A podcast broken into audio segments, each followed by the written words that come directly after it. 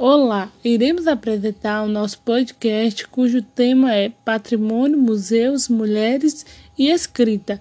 Nossa equipe é formada pelos alunos Valdeir Dias Barbosa, cujo RU é 2405693 e Ruth Oliveira Dias, é 2421640 do Polo em Tanque Novo, onde estamos fazendo licenciatura em História na área da Educação. A personagem feminina escolhida foi Raquel Pereira de Andrade.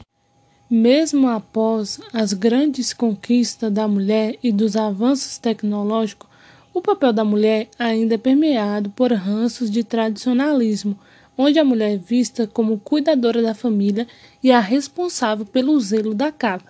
O papel da mulher na contemporaneidade diferente do tradicional, soma sua inserção no mercado de trabalho à sua função na família, gerando a dupla jornada da mulher dentro e fora de casa.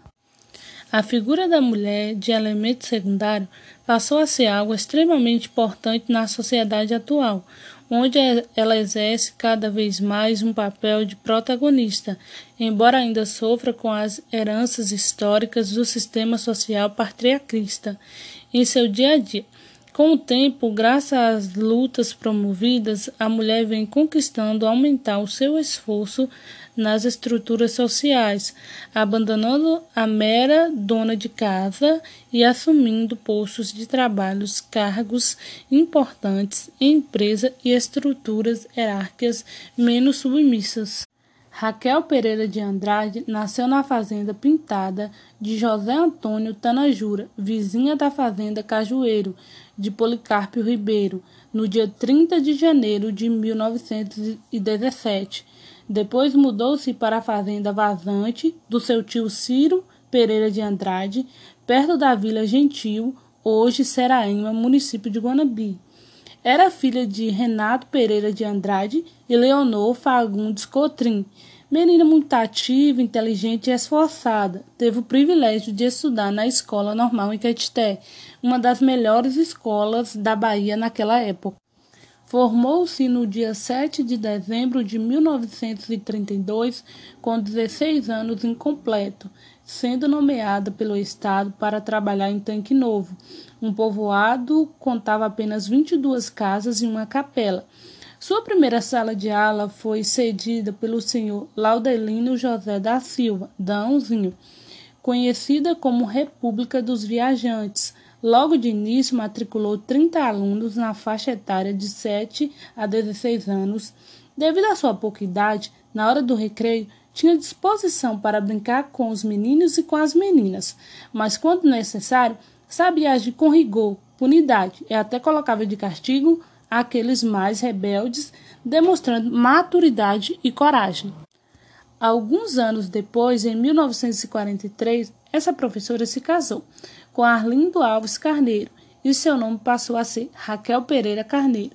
Desse casamento nasceram oito filhos, sendo seis vivos: Maria, Raquelinda, Arlindo, Edilson, Aparecido e Heloísa, e dois que faleceram com poucos meses de vida, Zélia e Joaquim. Além de ser professora, ministrava catecismo, ensinava hinos religiosos à mocidade e, como membro atuante do apostolado do Sagrado Coração de Jesus, acabou sendo secretária do mesmo.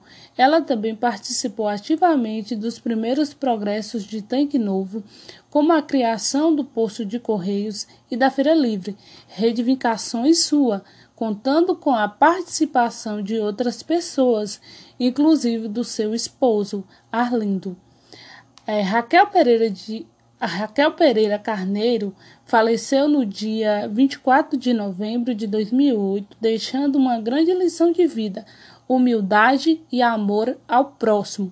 Além disso, seu legado é rico em educação e cultura. Existe na cidade uma escola chamada Grupo Escolar Raquel Pereira, em homenagem a ela por ter sido a primeira professora de Tanque Novo através da implantação de um memorial com a história dela na escola da qual recebe seu nome. Além disso, pode estar fazendo também publicações literárias a respeito dessa ilustre personagem. Agradecemos a todos os ouvintes pela atenção, pois através deste podcast buscamos conhecer um pouco mais sobre a história de mulheres que foram importantes para a nossa sociedade e como essa temática é de funda fundamental importância para o compreendermos como mesmo em passos lentos as mulheres cada vez mais vêm buscando um papel mais igualitário nos dias atuais.